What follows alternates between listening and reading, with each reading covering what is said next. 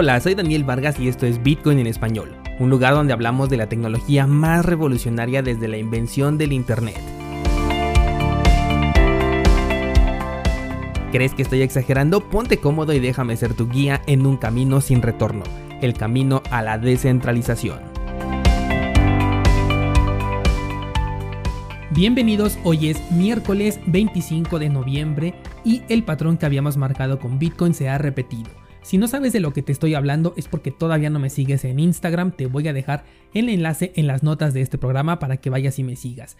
Bitcoin ha repetido el patrón que estuvimos marcando, antier yo les compartí en Instagram justamente que a más tardar el día de ayer tenía que dar el siguiente movimiento alcista o de lo contrario podíamos ya ir pensando en una corrección. Y así fue, amanecimos con la noticia de que Bitcoin ya estaba por encima de los 19 mil dólares. Algo curioso es que solamente existen dos días en el que el precio de Bitcoin ha estado por encima del precio actual.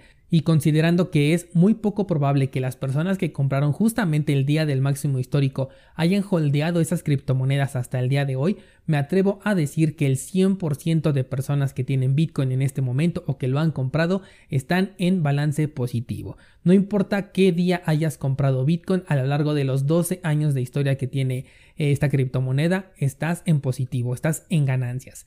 Además, regresando al tema técnico, el cierre de la vela diaria fue por encima de los 19 mil dólares. También el número de transacciones se mantiene en la media. Regularmente por la mañana incrementa este número, pero a medida que se va acercando la noche en horario latinoamericano, el número de transacciones va disminuyendo radicalmente. Con el tema de las comisiones también están bastante estables, puedes pagar centavos de dólar por una transacción que se confirma al día siguiente, por lo que continúo sin ver un escenario negativo y sostengo esa postura de que va a superar el máximo histórico en el corto plazo. De hecho, me atrevo a pensar que si existiera un crash en este momento, agarraría a muchos fuera del mercado completamente desprevenidos y sin la posibilidad de vender. Nada está escrito con Bitcoin, todo puede pasar, pero se ve bastante positivo. Además, el día de ayer el oro, la reserva de valor por excelencia, estuvo cayendo. Por ahí vi a Max Kaiser diciendo que Bitcoin estaba convirtiendo al oro en una shitcoin. Y bueno, nada que ver, pero es bastante curioso cómo eh, la reserva de valor está pasando por un momento crítico mientras que Bitcoin va en aumento. Esto podría ser una correlación inversa. ¿Será acaso que los inversionistas están vendiendo sus posiciones digitales en oro para poder subirse al tren de Bitcoin? Es posible y de hecho de ser así, entonces Bitcoin todavía no está listo para esa corrección porque hay inversionistas que apenas están entrando. Quiero tocar dos temas importantes el día de hoy. El primero de ellos es sobre las órdenes de trading. El fin de semana platicaba con un descentralizado sobre las órdenes que no se ejecutan completas o que simplemente el precio cae tan rápido que la orden nunca se ejecuta y te quedas dentro del mercado. Esto ocurre sobre todo en el terreno de las criptomonedas porque hablando de un sector en donde cada uno de los exchanges representa a un mercado independiente, el número de órdenes que están activas y la distancia entre estas órdenes va a depender de la liquidez del exchange que estás utilizando. ¿Qué quiero decir con todo esto? Que si hay por ejemplo 100 personas queriendo vender en el exchange que tú estás utilizando, pero solamente hay 20 compradores, es altamente posible que no se tenga la liquidez necesaria para poder satisfacer la oferta de los vendedores. Es aquí donde algunas órdenes se pueden cerrar parcialmente, porque por ejemplo una persona puede querer vender 5 bitcoins, pero el comprador solamente quiere comprar 2, entonces no hay comprador, no hay una contraparte para los otros 3 bitcoins que están a la venta, ¿me entiendes? Entre más pequeño sea el exchange que estás utilizando o más local, más problemático va a ser este punto. Para poder evitarlo, es recomendable que la actividad de trading la realices en plataformas de alta liquidez. Por ejemplo, tenemos a Binance, a Bitfinex, Bitrex o incluso Kraken. Son exchanges que tienen un mayor número de participantes y en donde vas a encontrar más fácilmente una contraparte para tu orden. Algunos exchanges operan también como market maker. ¿Qué significa esto? Que el propio exchange compra tus operaciones. Eso hace que tengas una liquidación prácticamente instantánea con tus órdenes y ayuda a que no existan órdenes incompletas o ignoradas. Un tema muy importante para aquellas personas que se quieran prevenir para el crash, que quieran colocar ahí una orden de, stop loss, porque dependiendo de la plataforma que estés utilizando es probable que tu orden no se ejecute o bien lo haga de manera parcial. El segundo tema que te quiero platicar es con respecto a las altcoins. Cuando te hablé de las estrategias hace un par de semanas, recordarás que te hablé sobre los finales de tendencia de Bitcoin que muchas veces se dan en una figura hombro cabeza hombro. Esto va muy de la mano con el tema de que las altcoins estén subiendo en este momento. porque estamos viendo muchas personas queriendo comprar altcoins a través de sus bitcoins para poder tener ganancias en la criptomoneda madre una vez que las altcoins se revalorizan. Y si lo que están buscando son ganancias en Bitcoin, quiere decir que vamos a ver un movimiento inverso en donde las altcoins vuelvan a bajar y Bitcoin vuelva a subir. Es justamente este punto cuando la gente vende sus altcoins para volver a ganar Bitcoin en donde se consigue la cabeza de esta figura hombro cabeza a hombro. Si esto llega a ocurrir de esta manera, es probable que ese pico sea el que nos lleve por encima del máximo histórico y esto además lo podrías utilizar como estrategia de salida. Obviamente haz tu propio análisis, no puedes confiarte nada más en lo que te estoy diciendo y no es una recomendación de inversión, pero de cualquier forma en un rato más voy a publicar en Ideas Trading este análisis de Bitcoin para que lo puedas considerar, lo puedas analizar. No son predicciones, son posibles escenarios que bien aprovechados podrían dar excelentes resultados. Lo vas a encontrar en cursosbitcoin.com diagonal ideas. Listo, pues por el momento vamos a dejar de lado a Bitcoin y vamos a platicar sobre Ethereum, porque resulta que ya se alcanzó el monto requerido para iniciar operaciones con Ethereum 2.0, así que ya es oficial ahora sí que van a comenzar con el proceso de staking a partir del primero de diciembre. Vamos a resaltar en esta nota que se llegó a este nivel en tan solo tres días, del sábado al día de hoy se llegó a este nivel. Ayer te platicaba que el contrato se llenó gracias a grandes ballenas de Ethereum que pueden ser, por ejemplo, exchanges, pueden ser desarrolladores o podrían ser empresas, como por ejemplo Celsius. Celsius es una empresa que se dedica a préstamos cripto y que confesó haber depositado 15 millones de dólares poco antes de que se terminara el tiempo para que se pudiera llegar a la meta y arrancar con el programa de staking. Ayer les compartí también en Instagram un gráfico al respecto sobre las direcciones que están participando en este contrato. Y en este gráfico se puede ver claramente cómo 20 de esas direcciones en específico podrían controlar más del 50% del staking de Ethereum, cosa que en conjunto con los actores que dominan el protocolo de prueba de trabajo colocan a Ethereum en una posición completamente centralizada, al menos desde mi perspectiva.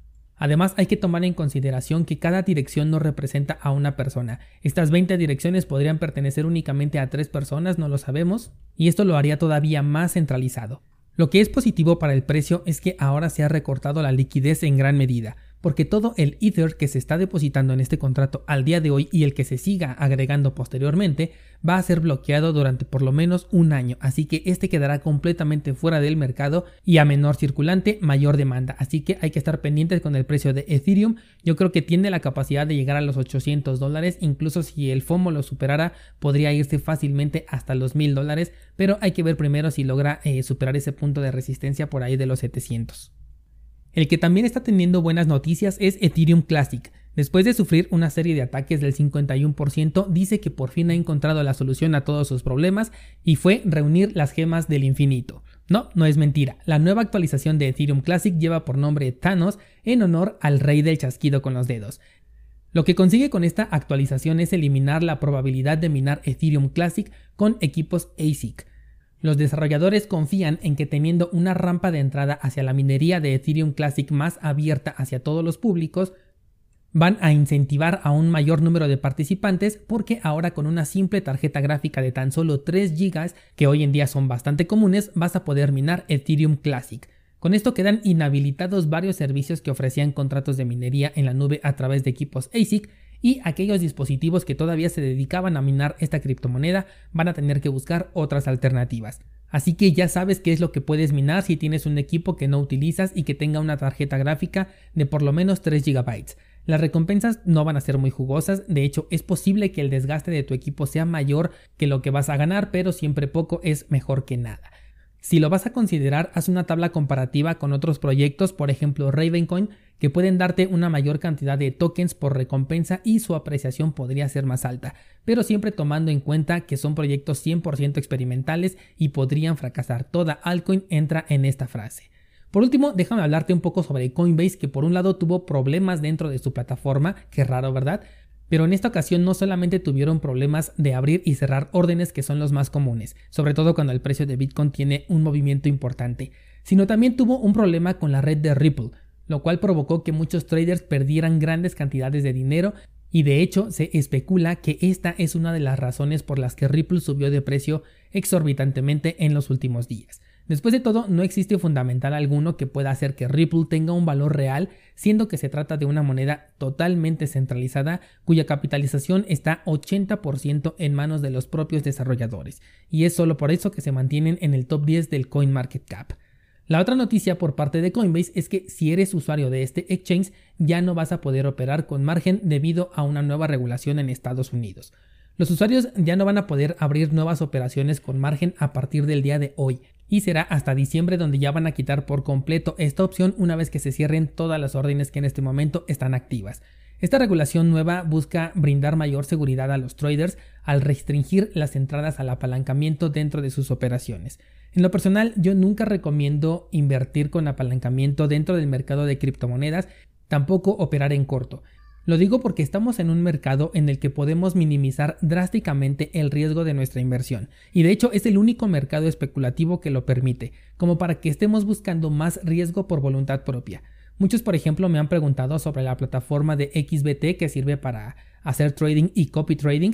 Me metí a checarla porque se escuchaba bastante interesante, pero me di cuenta que solamente puedes operar con apalancamiento y esto es obligatorio. Me puse en contacto con las personas del exchange y me confirmaron que no se puede quitar esta opción. Así que definitivamente lo descarté porque a mí no me gusta operar con eh, apalancamiento en las criptomonedas. Algo que me sirvió mucho cuando comencé a hacer trading fue preguntarme por qué alguien que no me conoce, o sea, un exchange, me daría un préstamo de hasta 25 veces el valor del dinero que yo deposité. Me estoy refiriendo al margin trading, al apalancamiento. La respuesta es bien sencilla, porque hay 95% de probabilidades de que pierdas ese dinero y ellos salgan ganando. Son reglas simples de todo mercado. El 95% de los traders tienen que satisfacer las ganancias del 5% restante. Te voy a dejar el enlace al curso básico de trading en las notas del programa. Es un curso gratuito y que está basado en el libro de El método Wyckoff y te enseña cómo comprender los movimientos del mercado de la forma más antigua, emocional y efectiva posible. Eso sería todo por hoy descentralizado, pero mañana seguimos platicando.